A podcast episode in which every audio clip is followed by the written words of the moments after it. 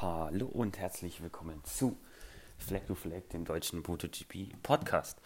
Ja, heute mit der Review zum Le Mans Rennen. Ähm, ja, heute das Rennen hat uns einiges an Gesprächsthemen geboten. Ähm, die werde ich durchgehen. Das Rennen war sehr, sehr spannend. Und ja, ich bin ehrlich gesagt immer noch so ein bisschen ausgewühlt. Ähm, so kurz nach dem Rennen, aber ja, würde sagen, wir besprechen erste Ergebnisse, gehen dann in die Einzelkritik rein, wie das Rennen verlaufen ist. Ja, dann der, gewonnen hat das Rennen Jack Miller vor Johann Sarko, also Ducati zweimal vorne. Dann haben wir Fabio Quadraro auf 3, die beste Yamaha mit Francesco Bagnaia auf 4. Danilo Petrucci mit der Tech 3 auf Platz 5, Alex Marquez Platz 6, äh, Takaaki Nakagami Platz 7, Polis Bagaro 8, Ika Lekona 9, Maverick Vianis 10. Das sind auch die Top 10. Dann haben wir Valentino Rossi, verpasst die Top 10 knapp auf dem 11. Platz. Luca, Mini, Luca Marini, sein Halbbruder, 10 Sekunden hinter ihm auf Platz 12. Brad Binder 14, Nia Bastianini 15, Tito Rabat 15 und Franco Morbidelli auf 16. Nicht klassifiziert wurden äh, Alexis Bagaro, Miguel Oliveira, John Mir, Marc Marquez, Lorenzo Salvatori und Alex Ritz. So, das Ergebnis aus dem Weg geräumt. Dann gehen wir das Rennen mal durch. Wie ich gerade eben schon gesagt habe, Jack Miller auf der Ducati. Ja, Back-to-Back-Wins für Jack. Ähm, ja, sah am Anfang gut für ihn aus, hat relativ, ja, ist relativ schnell nach vorne geschossen, hat, glaube ich, dann die Führung verloren und äh, ja, als es dann, es war ein Fleck-to-Fleck-Rennen, als es dann zu regnen angefangen hat, war er kurz ein Kies, da musste er kurz abreißen lassen der, von der Spitze, aber ist dann, wenn er, als er in die Box gefahren ist, vor ihm Marquez und Rins gestürzt sind, konnte er dann ja, attackieren auf Quattararo. Der Gap dahinter, der war wirklich riesig. Also die waren so in ihrer eigenen Liga da vorne. Dann kam erst wieder so das, ja, das ganze Feld.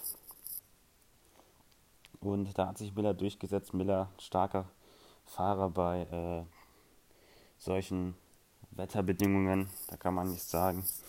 Ja, Back-to-Back-Wins. Ähm, Hätte man eigentlich auch nicht so erwartet, dass Ducati äh, mit zwei Wins in Jerez und in Le Mans ja, davon geht. Jetzt kommen eigentlich erst die Ducati-Strecken, jetzt zum Beispiel mit Mugello. Da ist der Druck groß für Ducati. Aber ja, das ist ein anderes Thema. Jetzt heute wird wieder ordentlich gefeiert, vor allem bei Jack Miller, äh, der ein super Rennen gefahren ist, äh, sich nicht am Ende zwar ein bisschen eingebrochen. Johann Sarko hat am Ende ordentlich aufgeholt, aber ja, es hat dann am Ende gereicht. Back-to-Back-Wins für Jack Miller. Dann haben wir Johann Sarko auf Position 2. Sah nicht so gut aus für Johann Sarko am ganz Anfang. Äh, ist er, glaube ich, zurückgefallen. Weit ins Feld rein nach dem Bike-Swap. Äh, vor Alex Marquez wieder auf die Strecke gekommen. Äh, ja, und dann hat er sich mit den Medium-Medium Reifen äh, ja, ordentlich zurückgekämpft. Am Ende, als die Strecke nochmal ordentlich äh, trocken war, da war Medium Medium ganz klar die stärkste Reifenkombination. Und ja, da hat er da alle aus dem Weg geräumt dann noch, äh, die, die ihm in den Weg gestanden haben. Oder waren eigentlich nicht viele, war eigentlich nur ja Quadraro, der da zwischen ihm und das Podium stand. Die anderen sind alle gestürzt, die wo noch vor ihm waren. Ja, soll man zu Sarko sagen, wieder ein solides Rennen gefahren. Äh, gegen Ende hat den Anschein gemacht, als hätte er Miller einholen können, aber dann hat Miller dann doch wieder ein bisschen angezogen und dann ja, ging es mit den Runden nicht mehr so aus, aber ja, Johann Sarko auch P2. Gutes Rennen von ihm, kann man nicht sagen. Äh, da merkt man auch, wie stark diese du Ducati in diesem Jahr ist und dass man auf jeden Fall Angst haben muss. Da haben wir Fabio Quattararo auf 3.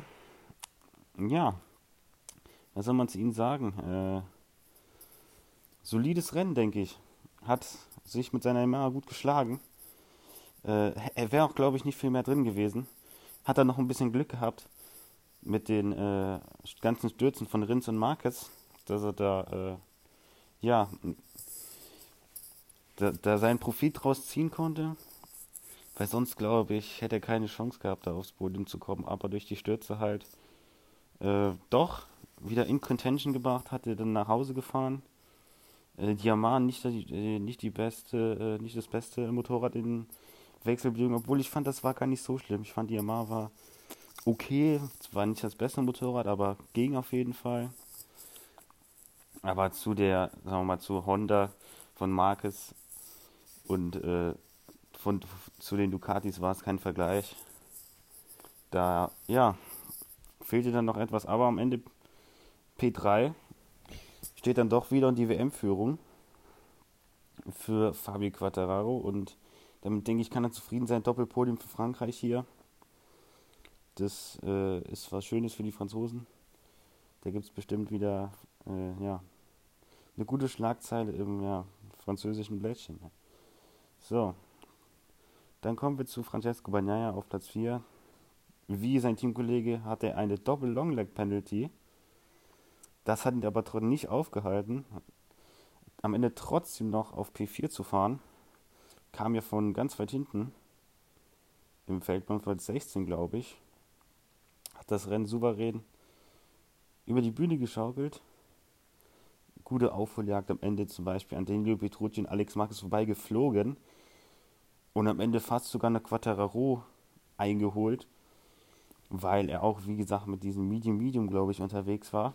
Medium Medium äh, Regenreifen.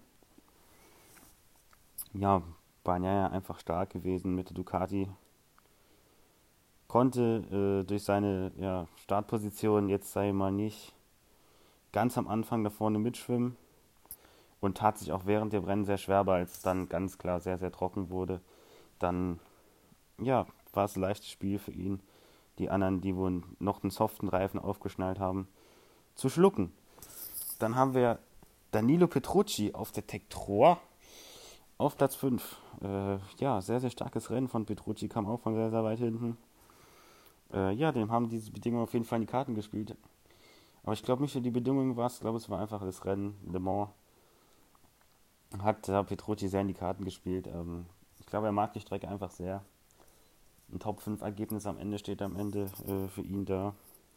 Bester äh, KTM-Fahrer mit Abstand. 19 Sekunden vor seinem Teamkollegen Ika Lecone auf der zweiten KTM. Ja, Petrucci, starkes Rennen, am Ende noch Alex Marquez geholt. Der wo, äh, mit seiner LCR Honda. Und ja, Petrucci eigentlich das ganze Rennen unauffällig gewesen. Nie, war nicht viel im Bild, aber wenn er im Bild war, äh, sah stark aus, hat sich nicht von den äh, Bedingungen, sei jetzt mal, verwirren lassen. Vielleicht, das wäre bei allen so, wären alle vielleicht eine Runde vorher, ich glaube, die sind alle eine Runde zu spät reingekommen, dann hätte es für den einen oder anderen richtig weit nach vorne gehen können. Aber das haben sie sich dann alle doch nicht getraut. So auch Petrucci nicht, aber der ist auch so durch die Wechselhaftbedingungen, glaube ich, ein Profiteur gewesen. Auch ein Profiteur von diesen Bedingungen war Alex Marquez, der beste Honda-Fahrer auf Platz 6. Ähm, ja, großes Lob an Alex Marquez, wirklich. Also nach diesem desaströsen Qualifying, wieder nach einem Sturz im Qualifying sich so zurückzukämpfen, das ist sehr, sehr stark. Hat auch in der Inlap zu der, äh, zum Bike Swap, hat er, glaube ich, sieben oder acht Positionen gut gemacht. Also das war schon sehr, sehr stark. Äh, ja, das muss man Alex Marquez hoch anrechnen. Sehr, sehr viel Kritik einstecken müssen. Äh, ja, drei Hondas in Q2 gewesen. Er war der Einzige, der wo sehr, sehr abgeschlagen äh, hinten im Feld war. Aber dann am Ende bester Honda-Pilot. Äh, sieben Sekunden vor seinem Kollegen äh, Nakagami. Da, äh, ja, merkt man auch, dass Alex Marquez jetzt mal die gemischteren Bedingungen bevorzugt. Ich glaube, er hat auch etwas viel mehr auf Regensetup abgestimmt als alle anderen, weil man hat am Anfang im als es noch trocken war, waren glaube ich zweite Runde, als es trocken war, hat man gemerkt, ja, vielleicht nicht so ganz gut. Aber da war wohl das Bike aufs Regensetup abgestimmt und Alex Marquez, ja, wie gesagt, in der Inlap 7, 8 Position gut gemacht, in der Outlap wieder ein paar Leute überholt und dann am Ende Platz 6. Wurde am Ende noch von Bagnaia und Petrucci überholt, aber auch ein sechster Platz geht, glaube ich, in Ordnung. Genauso für seinen Teamkollegen Takaaki Nakagami. Von sieben gestartet, sieben ins Ziel gekommen. Mehr kann man da eigentlich auch nicht mehr viel zu sagen. Lag zwischenzeitlich auf Podiumskurs. Bisschen schade, dass er das am Ende nicht durchbringen konnte. So wie äh, Alex Marquez, der auch am Ende durchgereicht wurde, noch von den äh, zwei eben genannten überholt wurde. Ja, Nakagami lange auf 3 gewesen und hat das aber verloren. Aber immer noch 6 und 7 für LCR Honda. Das äh, ja, hätten sie, glaube ich, vor dem Rennen unterschrieben. Da äh, Down at LCR. Äh, ja, das, damit können sie sehr, sehr zufrieden sein. Und gibt auf jeden Fall einen Push für Mugello. Dann haben wir Polis Bagaro auf 8, der ja, ich glaube, ein schweres Rennen hatte. Äh, wo soll ich da bei Polis Bagaro anfangen? Also ganz am Anfang ja der fast Highsider und äh, die Kollision mit Rossi und Morbidelli. Da bin ich mir nicht ganz sicher, wer da die Schuld trägt. Mein Morbidelli ist da auch ganz am Innen, äh, ganz innen gefahren. Polis Bagaro will natürlich äh, sofort sein High, fast Highsider recovern. Natürlich wieder vorbei an Rossi gehen, hat er Morbidelli noch in, äh, äh, auf der Innenseite gehabt. Ja, schwieriges Thema. Und da sind sie alle so ein bisschen zurückgefallen konnte sich dann am Ende noch auf 8 äh, ja, ins Ziel retten, sage ich jetzt mal. Die Pace war, glaube ich, okay. Aber auch nicht viel mehr. Da muss auf jeden Fall äh, eine Steigerung her. Vor allem, was man gesehen hat, äh, wie äh, ja, Marc Marquez mit der Honda klar kam, obwohl er zwei Stürze hatte, war mit Abstand der schnellste Fahrer am Feld. Und ja, das war Polis Bagaro auf jeden Fall nicht. Obwohl es ein besseres Wochenende ganz klar für ihn war. Dann haben wir äh, Ika Lecona, den zweiten äh, Tech 3-Fahrer, auf Platz 9. Ganz am Ende noch an Maverick Vinales vorbeigekommen. Das sind insgesamt ja ein Zehntel am Ende. Stehen da zu, äh, ja, zu Buche, den Abstand. Äh, ja, dann haben wir, äh, ja, ich weiß nicht, schweres Rennen, glaube ich, für ihn auch gewesen, aber hm.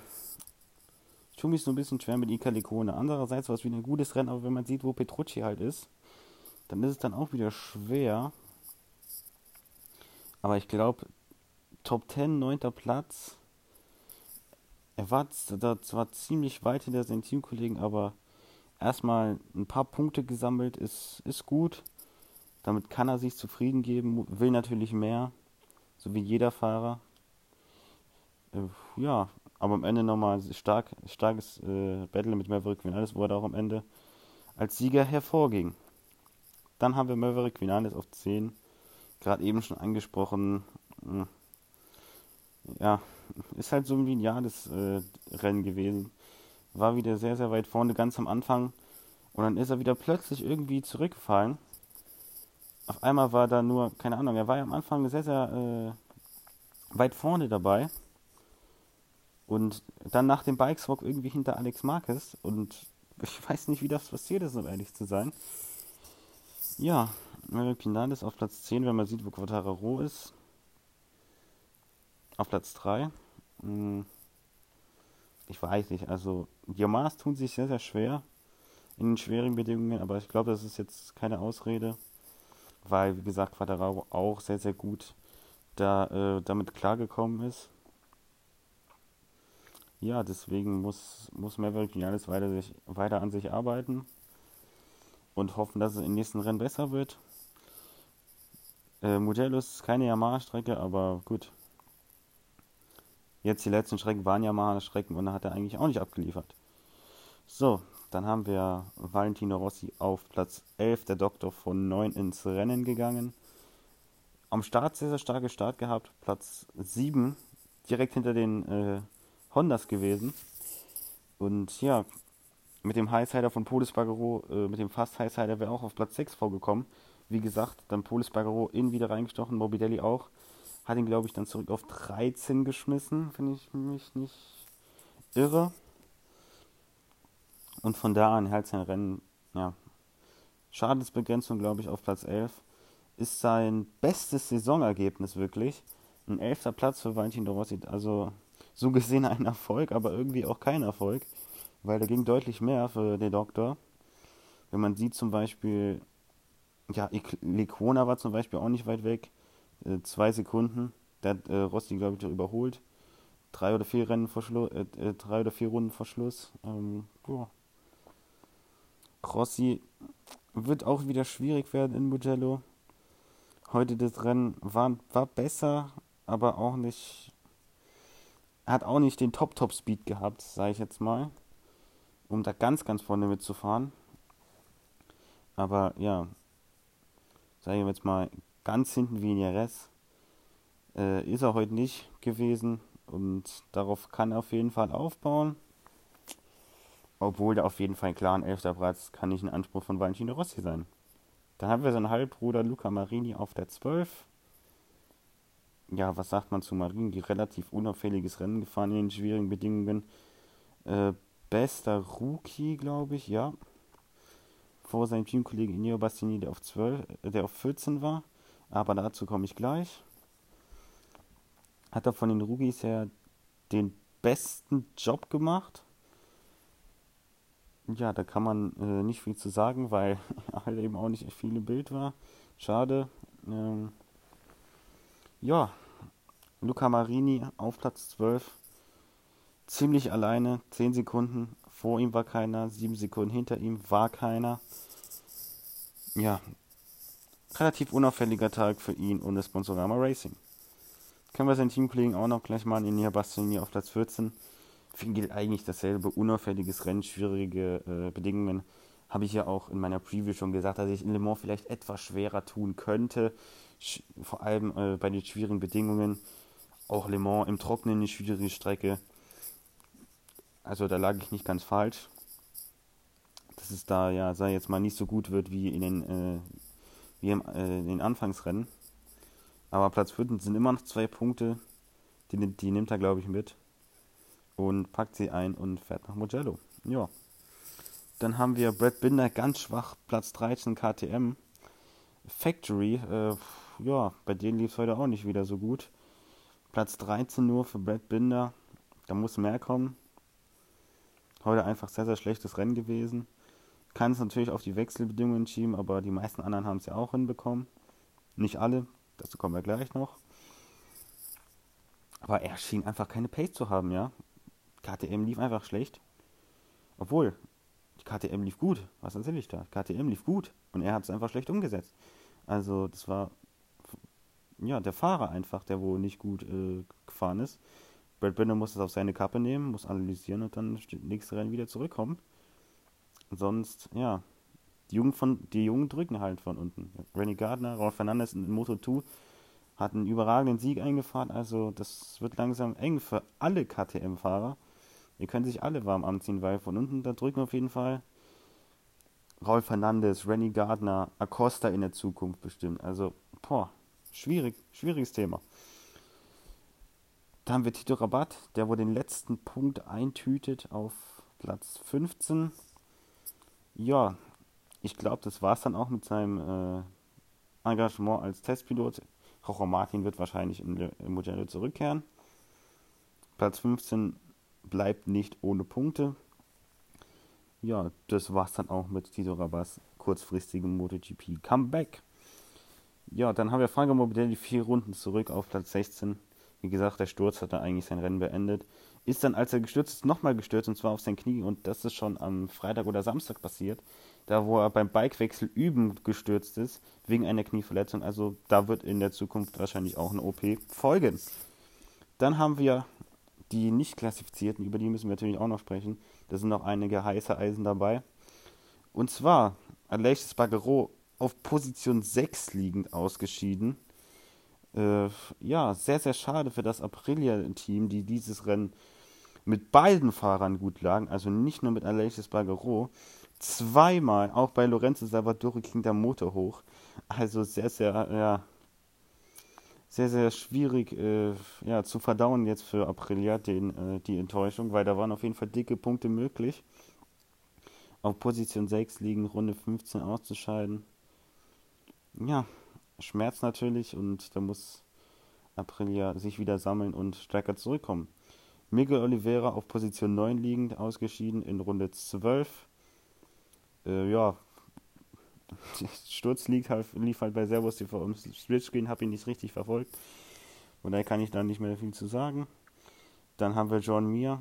Enttäuschend, beide Suzukis, beide gestürzt. Alex Rins auch schon wieder zwei, zweimal gestürzt, aber das kommen wir gleich. Äh, ja, John Mir, Runde 4, hat das weggeschmissen. Ja, Suzuki einfach nicht gut gewesen, das ganze Wochenende lang schon in Le Mans. Einfach schwach. Und das müssen, das muss auf jeden Fall besser werden, weil sonst, ja, können sie eigentlich, ist der Titel eigentlich schon abgefahren. So, äh, wie es momentan aussieht. Also da ist auf jeden Fall momentan nicht gut Kirschen essen bei Suzuki. Ja, dann kommen wir auch schon zu Marc Marquez. Zweimal gestürzt, einmal wunderbar. Also Marc Marquez, er war am Anfang ja Weltklasse. So gut gefahren, die Führung in der Pitlane geholt, noch Side by Side mit Fabio Quattararo in die Pitlane reingefahren, ihn da überholt und dann stürzt er zwei Runden später. Hm. Schade. Dann zurückgekommen auf die Strecke, fährt fast zwei Sekunden schneller als jeder andere im Feld und dann auf Position 11 liegend stürzt er wieder. Da wäre wohl, wie Stefan Bradl auch bei Servus TV gesagt hat, weniger mehr gewesen. Hätte einfach nicht so viel pushen sollen. Ja, schade. Es hätte ein sehr, sehr gut, es hätte ein glorreicher Tag von Marc Marquez und Repsol Honda werden können. Am Ende stehen sie mit äh, fast leeren Händen da, Repsol Honda. Ja, da muss Marquez auf jeden Fall, glaube ich, seinen Stil nochmal ein bisschen anpassen, weil er stürzt zu viel immer noch. Er ist zu viel, auch in diesem Wo Rennwochenende wieder in den Trainings zu oft gestürzt. Da muss er, glaube ich, einen Gang zurückschalten und ja, das alles ein bisschen äh, ja, easier angehen nicht so mit auf, Biegen und Brechen versuchen, äh, ja, das allerletzte bisschen aus seiner Repsol Honda rauszukitzeln, weil er war Erster. Er hat eigentlich, Fabio Quadraro, er war von hinten, er war, er war keine Gefahr. Die Yamaha im Regen ist einfach nicht gut. Er war schneller, deutlich schneller als Fabio Quadraro und dann stürzt er. Das sind halt so Sachen, die muss er ablegen. Aber das wird er schaffen, achtmaliger Weltmeister, bin ich mir jetzt sehr sicher. Dann haben wir äh, Lorenzo Salvadori auf 12, den haben wir aber schon abgehakt. Alex Rins. Ja, Alex Rins, ja. Zweimal gestürzt in diesem Rennen wieder. Äh, ja. Alex Rins, was sagt man zu ihm? geht, geht halt zu oft rutschen. Tut mir leid, sorry Alex Rins, aber das ist halt die Realität. Äh, ja leidiges Thema. Also schwierig, das in Worte zu fassen. Aber ja, also fiel mir halt die Worte. Alex Rins. Er hat die Pace, aber ja, schmeißt zu oft weg. Das muss er verbessern. Ja, dann kommen wir auch äh, schon langsam zu Ende. Den WM-Stand gebe ich noch ganz kurz durch.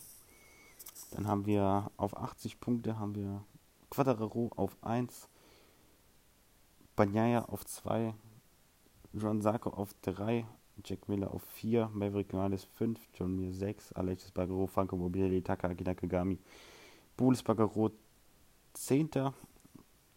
Äh, Brad Binder 11. Alex Rins 12. Anja Bastianini 13. Alex Marquez 14. Roche Martin 15. Danilo Petrucci 16. Marc Marquez 17. Stefan Bradl 18. Valentino Rossi 19. Miguel Oliveira 20. Luca Marini 21. Ica de Corona 22. Lorenzo Salvadori 23. Tito Rabat 24. Dann die Team-WM für Ducati vor Yamaha, Pramac, Suzuki, Repsol Honda, LCR Honda, Petronas, Aprilia, Red Bull, KTM Factory Racing, Esponsorama Racing und KTM Tech 3. ja, dann würde ich sagen, war es das auch mit der Review zum Le. Ja, das war's mit Fleck zu Fleck, dem deutschen MotoGP Podcast. Gerne den Podcast abonnieren, damit ihr keine Folgen mehr verpasst. Und dann sehen wir uns in zwei Wochen zur Mugello Preview wieder. Also, ich bin raus. Ciao.